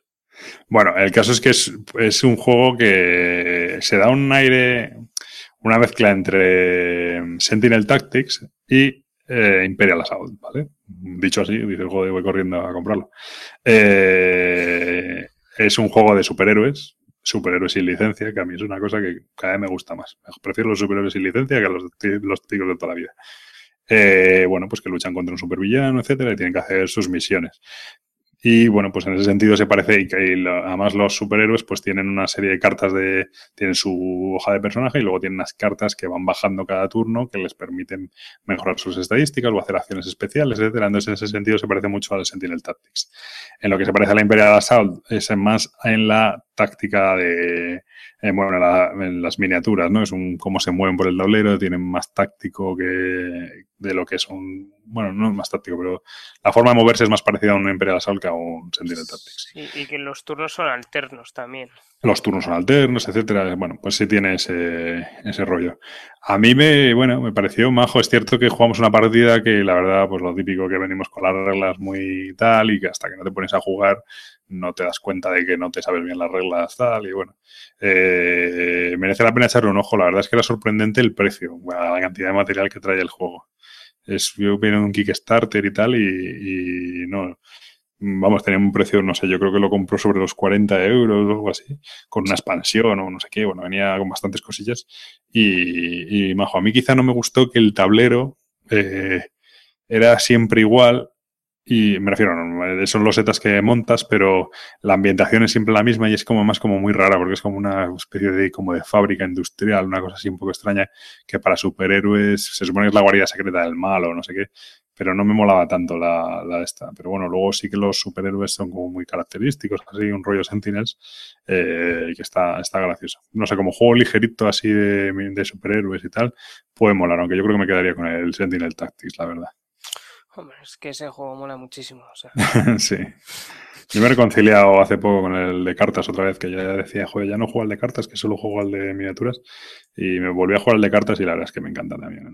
Son juegos muy, muy curiosos. Bueno, venga, por ir rematando, ¿alguno más que quieras comentar tú? Eh, pues tengo bastantes, pero creo que no va a dar para todo. Hombre, habrá que hacer una, habrá que hacer una, una sesión más, más allá. O sea, yo tengo muchos pendientes por probar. Eh, sí. Hombre, podría, después del, de, León Lúdico, seguramente que podamos hacer algo más. Claro, y además yo tengo, por ejemplo, una cosa que a mí me pasó en Essen, y eso sí que lo decimos bien, es que de mi grupo creo que no repetimos ningún juego, si repetimos alguno como muy chorra. Entonces, mm, la verdad es que está muy bien porque todo el mundo hemos comprado tropecientos juegos y cada uno ha comprado seis o siete juegos y son todos diferentes, pues es genial, ¿sabes? Entonces tengo eh, alguno de mis amigos pues ha comprado todos los Eurogames que se supone que lo van a petar, pues los tiene todos, ¿vale? Entonces yo iba a decir, no había pensado en pillarme un Eurogame chulo, había visto el Nippon, va, ese ya me lo he pillado yo. Pues nada, pues así, ¿no? Entonces todo así, ¿no? bueno, pues tengo pendientes probar varios de esos. Pero bueno, di uno más, venga, por... Mm, bueno, uno que me quedé con las ganas de probar y que me parecieron los de la editorial unos giliberzos. Eh, pues vaya, pues, pues no, lo, no lo recomendamos entonces. No, no, es que me pasó una cosa, o sea, nos pasó una cosa muy, muy rara o extraña. O sea, hablamos antes de que toda la gente super maja, no sé qué, no sé cuánto, pues con esta editorial, macho, todo lo contrario. O sea. Pero, ¿cómo es Bretaña de la francesa? Sí, sí. Vale. Voy a buscarlo, digo. Pero hazle tú la ficha. Pues. A ver, pues es un juego de Marco Pozzi con, con los artistas Alan D'Amico y Paulo Vallerga. Y el, la editorial que nos hizo el feo fue Placentia Games. Eh, todo lo que contamos antes de que la gente era súper maja, las editoriales muy cercanas, los diseñadores y tal, pues con esta editorial todo lo contrario. Incluso el, Marco Pochi este, que fuimos a stand varias veces a, a, ver si nos lo podían explicar, qué va, tío. O sea, un súper seco, borde, eh, eh, pensábamos, al, principio pensamos, vale, hay mesas de demostración, vamos para ahí y vamos a ver si queda un hueco libre, ¿no? Y lo que suele pasar es que cuando te acercas a una mesa, enseguida te, te avasallan, te dicen, ¿quieres información? No sé qué, necesitas algo, ¿quieres probarlo? No sé cuánto. La mesa vacía, el tío de que, estaba ahí de voluntario, supongo, de la editorial, eh, nos veía, ni se acercaba, no nos decía nada, mm, mirábamos los componentes, nos miraba de reojo, pues, supongo, para ver si nos llevábamos algo. Íbamos a ver al, al, al, diseñador, eh, le decía, pero hay que reservar mesa o tal. Dice, no, la tienes libre. Y sí, vale, la tengo libre, pero es que no. Nadie se acerca. No, bueno, pues yo estoy ocupado firmando aquí las cajas que vendo. Y vale, muy bien, pero pues nada, así, así, macho, o sea, súper asquerosos y así los cuatro días. Y mira que al principio dijimos, venga, no volvemos, que les den por saco, o sea, que vendan el juego a quien yo te diga. Y volvíamos por la noche y hacíamos otra de la lista y nos parecía tan chulo que decíamos, venga, lo volvemos a intentar. Así los cuatro días y nada, no hubo manera. O sea, no hubo manera. Sí, bueno, hay gente que se ha organizado muy mal. A mí me sorprendió hablando del tema. Eh, eh, como siempre muy desordenados, pero me sorprendió la gente de, que yo es cierto que tengo cierta habilidad por ellos, pero la gente de Zedge Games, los de los de Vlad y y tal, la cantidad de gente que llevaban, era, porque tú vas a ser, evidentemente, los de Repos o los de Asmodee o alguno de estos, ¿no? Pues tiene un montón de gente, pero claro, es que tiene un stand inmenso, ¿no? Pero el de Zedge Games realmente no era especialmente grande, era grande, no era de los pequeños pequeños, pero tampoco era muy, muy grande. Y sin embargo, macho, yo, no sé, había lo mismo nueve, diez personas atendiendo. Entiendo que eran pues de los propios trabajadores y las mujeres y los hermanos y tal, y allí todos con camisetas y tal, y todos atendiendo. Era, era acojonante, tenían un ambientazo siempre increíble, ¿no? Entonces, bueno, hay algunos que van con más medios y otros que van con menos, ¿no? No, la verdad es que nos acercamos varias veces porque tenía ganas de probar el Codenames que, bueno, que esto también pasaba, por ejemplo, en el site, o intentamos probar, reservamos mesa, pero nos dijeron que, claro, que o nos uníamos a un grupo que estuviera abierto, que era bastante difícil, porque no, no, no coincidía, o que lleváramos nosotros al grupo completo. Y fue una de, vale, Claro. Eso va a ser que no, porque la gente no, o sea, no puedes forzar a nadie a probar juegos. Entonces es un poco más complicado. Pero los de Codenames, o sea, los de los de em, joder, Games. Los de Zedge Game fuimos varias veces porque me apetecía probar el Codenames y nada, imposible. O sea, es que esos fueron, pero por porque estaban saturados todo el tiempo. Fue muy gracioso. Sí, no, no, la verdad es que, bien.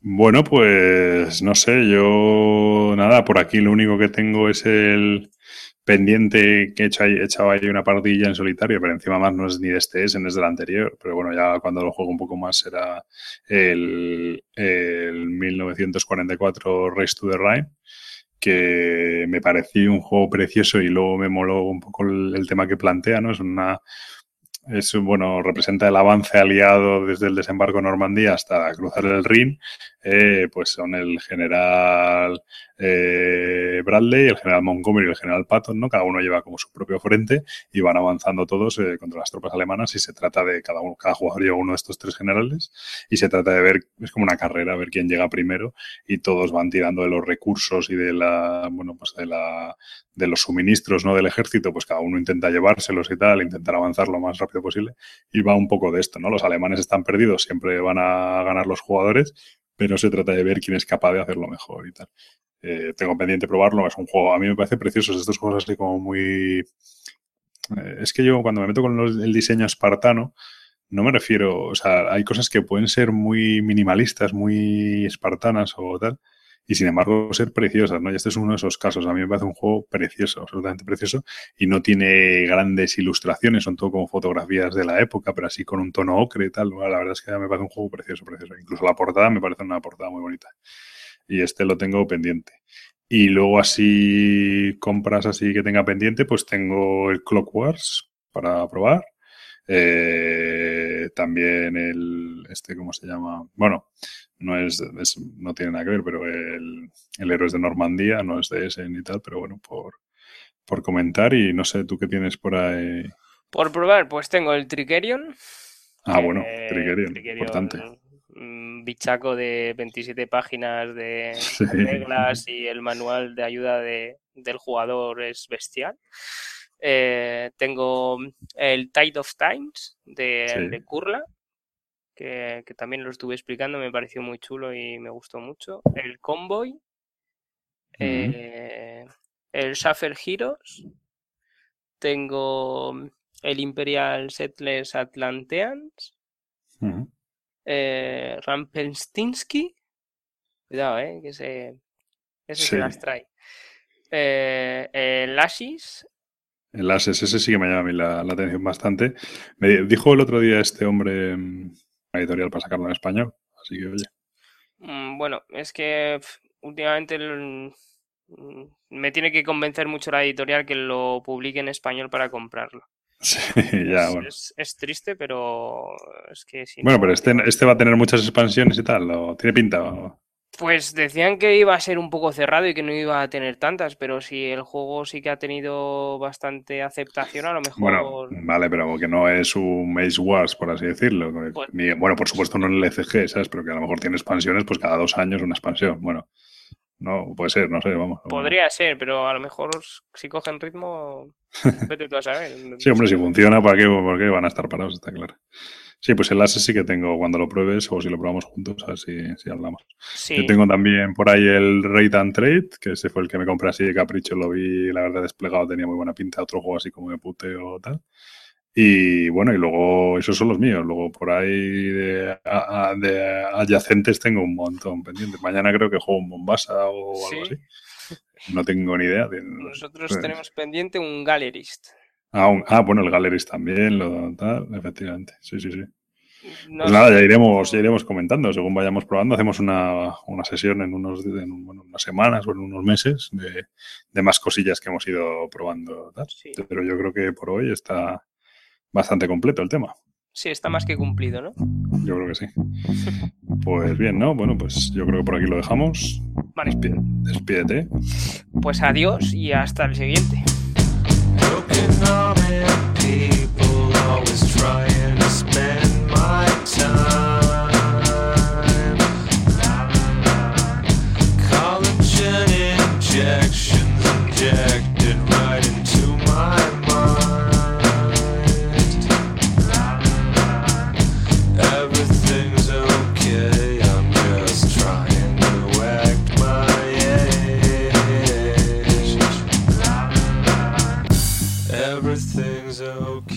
Pues como siempre, hasta aquí el episodio de hoy.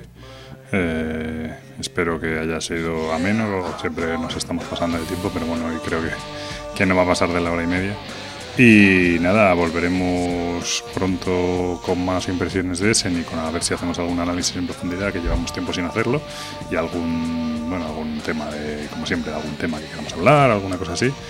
Eh, pero bueno, eh, a ver cuándo podemos sacar algo adelante.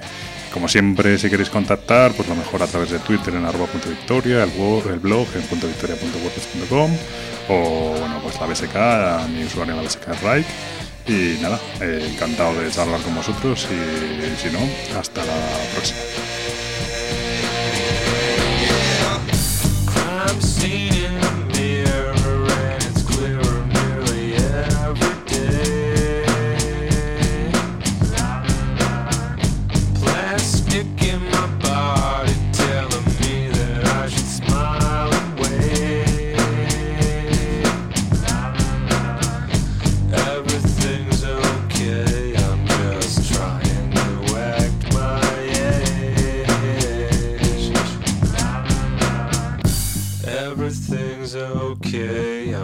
just try and do it.